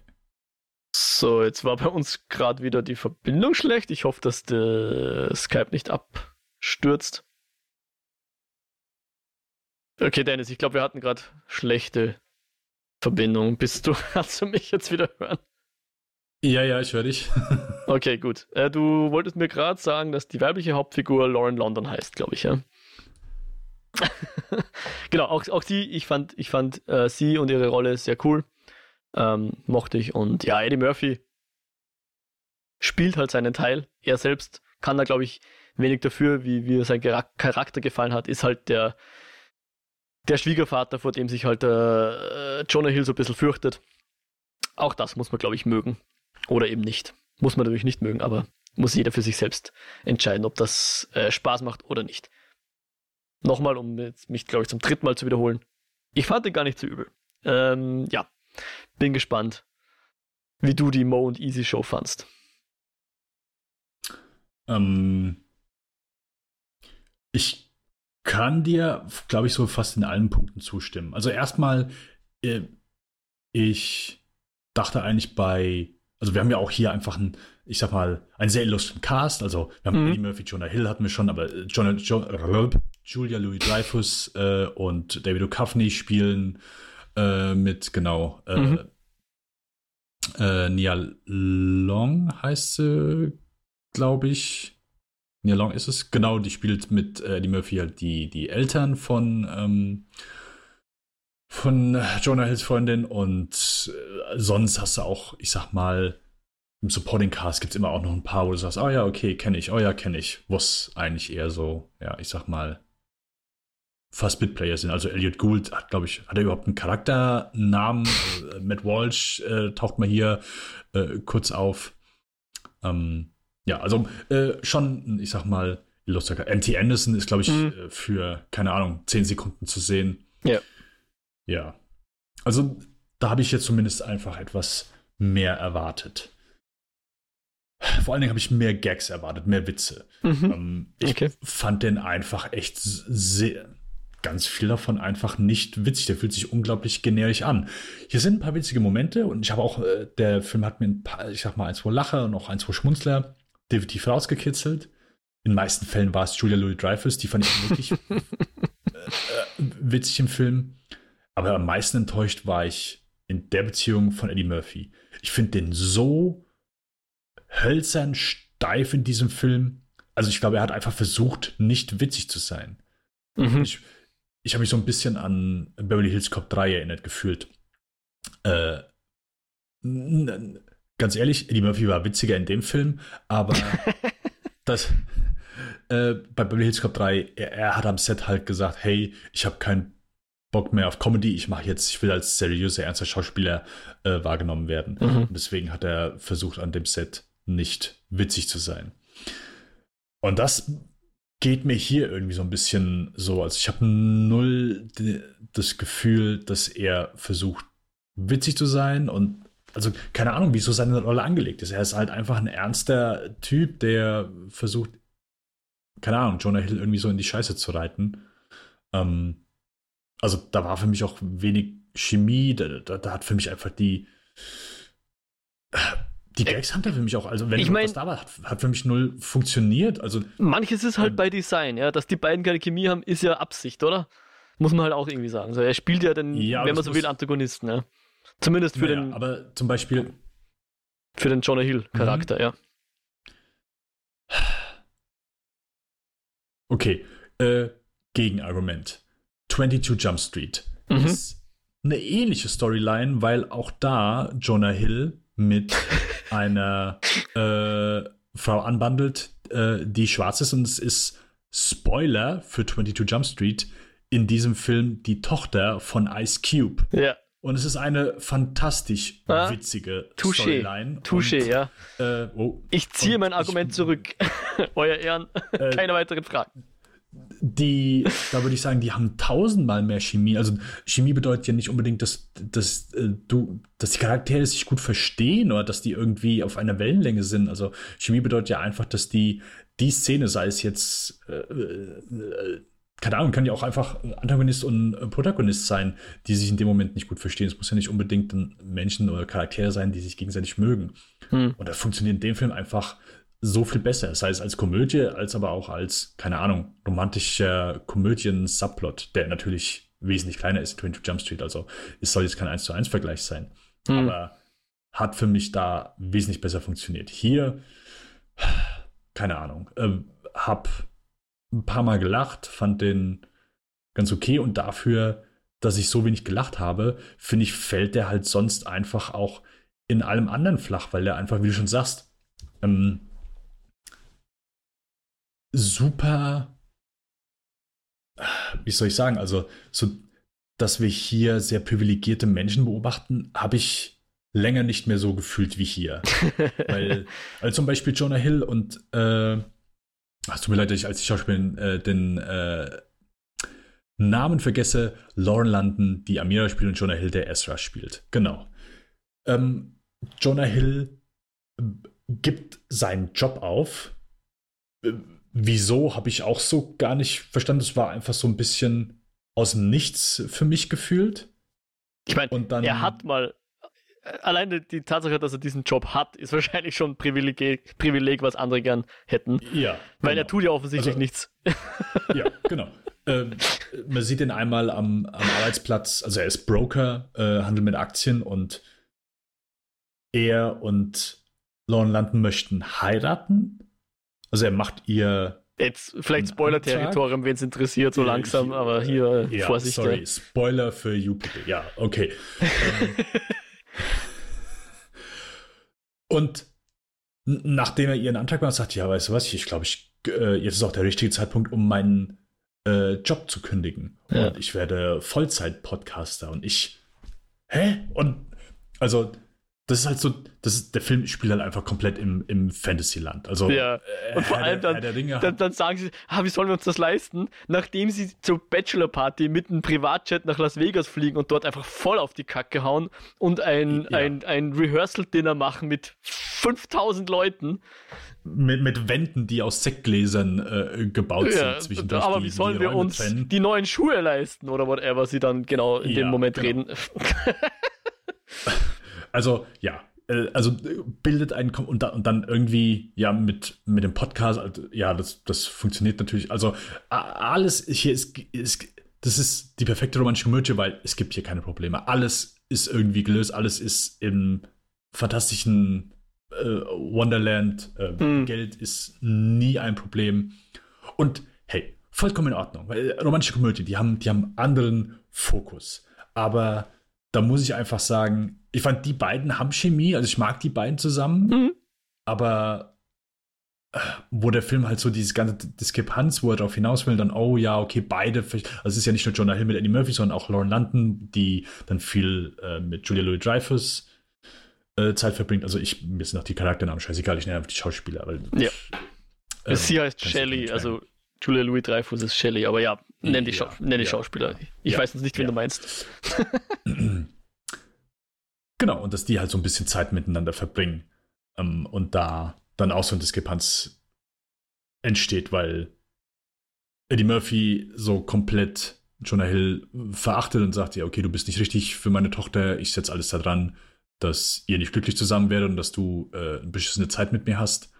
Und es fühlt sich alles so gezwungen, also äh, keine Ahnung, das fühlt sich an, als hätten die hier wirklich so äh, die erste Drehbuchfassung äh, verfilmt und gesagt, hey, vielleicht einfach noch ein bisschen mehr draus machen.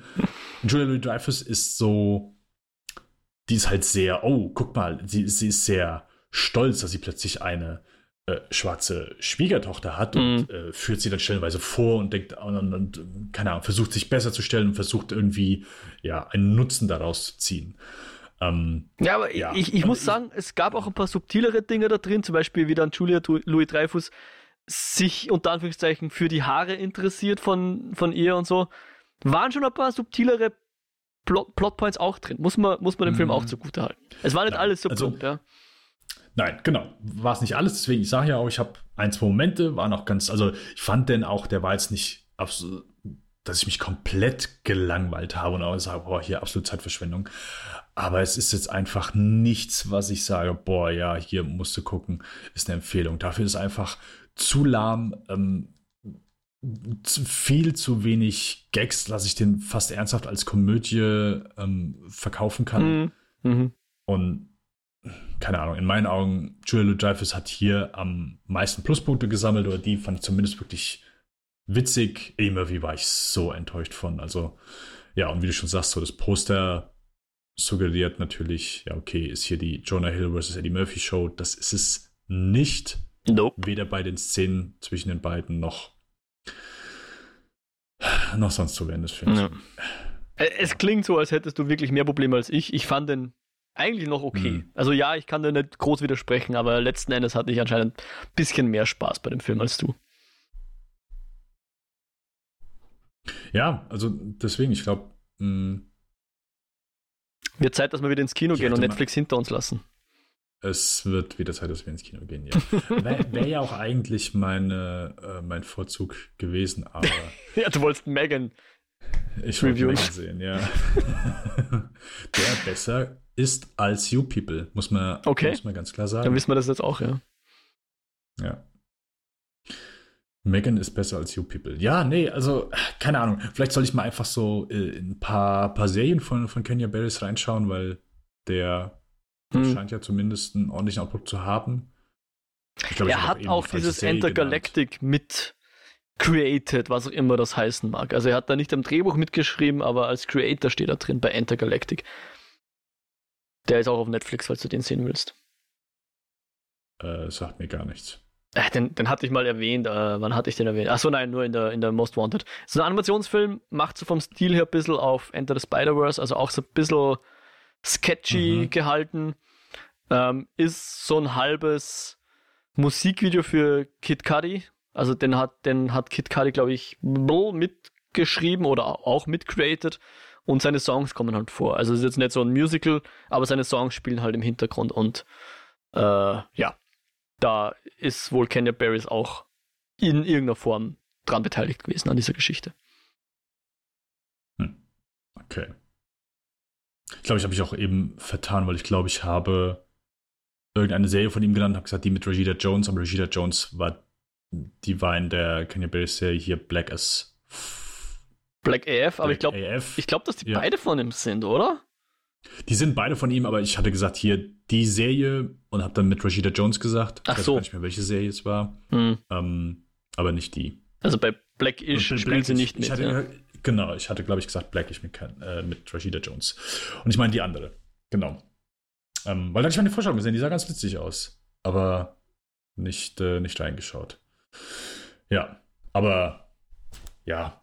Also hat sich einfach so ein bisschen, bisschen weird angefühlt. Und äh, ja, gerade so dieser, dieser Aspekt, den, des, dass wir hier privilegierten Menschen zusehen, fand ich schon echt extrem. Auch ja. so, keine Ahnung, mit, mit dem Podcast und dann wird der verfilmt, die sind irgendwo in einem Studio nachher und dann denkst du, also, es halt, fühlt sich halt echt an wie so. Ja, die sind ja sogar vorher schon im Studio. Die haben ja irgendwie. Ja, ja.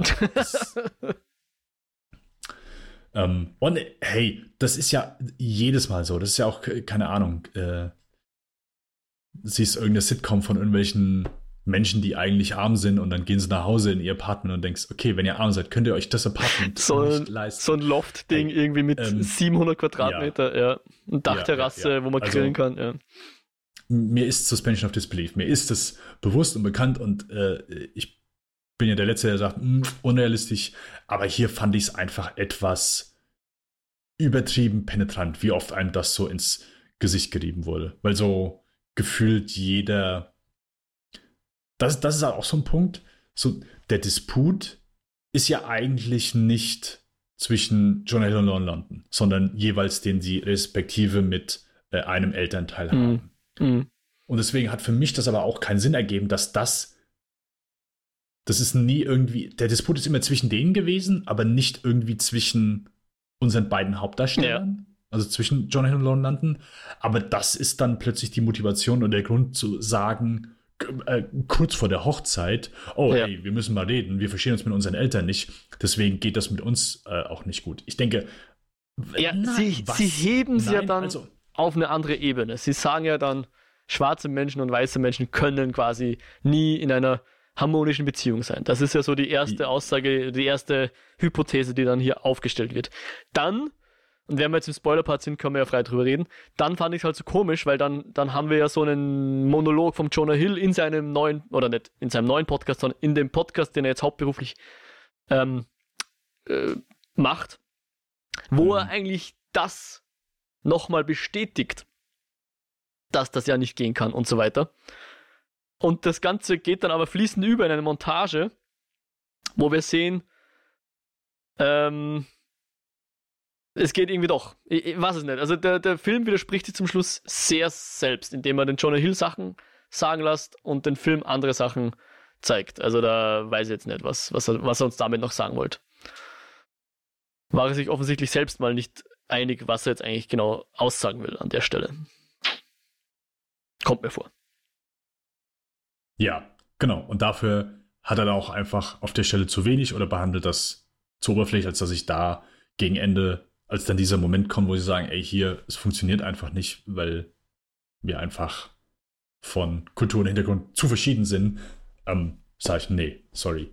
Dafür ist einfach zwischen den beiden explizit auch nochmal einfach zu wenig Disput gewesen. Oder zu wenig, dass ich sage, ja, okay, äh, das ist jetzt Trennungsgrund. Also, mhm. wie gesagt, ich, ich, ich bin auch einfach nicht das Zielpublikum für romantische Komödien. Ähm, das muss man auch ganz klar sagen. Das ist jetzt nicht das Genre, wo ich mir eine Menge von reinziehe oder wo ich gut mit kann. Es gibt gute Varianten durchaus, aber vielleicht ist dann auch so ein bisschen meine Hoffnung gewesen, ich bekomme hier mehr Komödie zu sehen. Und ich glaube, das hat der Film auch so ein bisschen versucht, aber ja, wie schon gesagt, viel zu wenig Gags, viel zu häufiges, keine Ahnung, Improvisieren hat sich zumindest stellenweise so angefühlt. Mhm. Ja.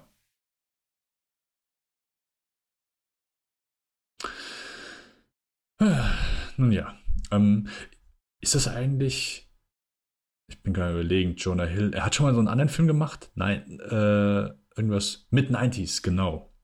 Ähm, das war sein Regiedebüt und wo er, wo er mitgeschrieben Also er hat auch bei den 22 Jump Street, 21 Jump Street Film hat er mitgeschrieben aber diesen Mid-90s habe ich halt auch null interessiert, als er damals äh, rauskommt. Hast du den mal gesehen? Habe ich nicht gesehen, nein. Okay. Aber war er, glaube ich, kam nicht so schlecht an, oder? Äh, Oder doch? Halb, halb. Also, ich glaube, mein Letterbox-Bubble ist so halb, hey, richtig gut und halb äh, kacke. Okay. Aber nein, habe ich nicht gesehen. Okay. Alright, dann äh, hast du noch etwas zu, zu uh, You People? Mm, nö, ich glaube, das, das tut es jetzt dann auch. okay. Äh, ich möchte zum Abschluss kurz das äh, Review äh, bei Letterboxd äh, zu diesem Film vorlesen ähm, mit den meisten Likes. In Klammern, a Netflix Original. Yeah, we can tell. Sehr bezeichnend. Und nichtsdestotrotz haben wir im letzten Jahr, glaube ich, so viele Netflix-Filme gesprochen wie noch nie zuvor. Ändert sich dieses Jahr. Ab jetzt gibt es wieder mindestens zwei Kinofilme, die Bis der Tyler Rake kommt, bis der Killer kommt, spätestens dann sind wir wieder auf Netflix. Yes, yes, spätestens dann. Alright. Okay, also das war You People von Kenya Barris. Äh, Mo fanden äh, okay, Dennis fanden weniger okay. Dann, Mo, äh, dein Zweitpodcast, Eskapoden. Du hast am Anfang schon mal erwähnt, äh, Last of Us besprecht ja. Jawollo. Jede genau. Folge einzeln. Also gerne da einmal reinhören. Ich mache ebenfalls einen zwei Podcast Spielfilmen mit dem allseits begabten Patrick Lohmeier. Da sprechen wir über Filmografien von Regisseuren und RegisseurInnen. Aktuell bei Sam Mendes angekommen und nächsten Monat im März dann die letzte Folge mit Spectre und 1917. Hat das so eine kurze Filmografie? Äh, ja, hat nicht viel Filme gemacht. Wahnsinn. Okay. Ja, ja. Hat nicht viel Filme gemacht. Genau. Äh, ansonsten Lichtspielkasse kinofilm.com, kinofilm.com slash podcast slash Eskapoden und ansonsten Spotify und iTunes, ihr wisst, wie ihr uns findet. Bis dahin, euch eine gute Zeit und eine schöne Woche, wenn ihr diese Folge hört. Und ich sage Tschüss, ciao und bis zum nächsten Mal.